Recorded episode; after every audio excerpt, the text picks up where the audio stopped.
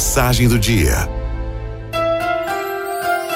Só por hoje tratarei de viver exclusivamente esse meu dia, sem querer resolver o problema da minha vida todo de uma só vez.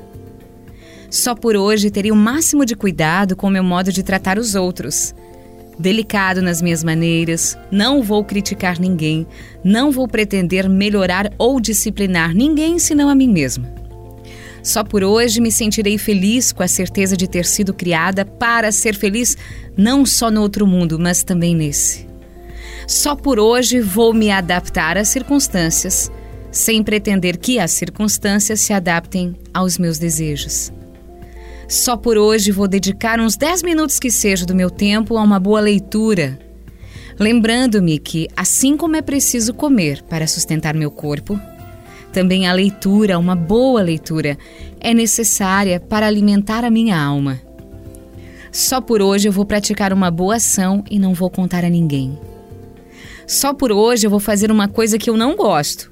E se for ofendida nos meus sentimentos, eu vou procurar que ninguém saiba.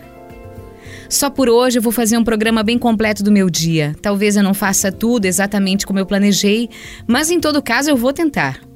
E vou me guardar bem de duas coisas: da pressa e da indecisão. Só por hoje eu vou ficar bem firme na fé de que a divina providência cuida de mim.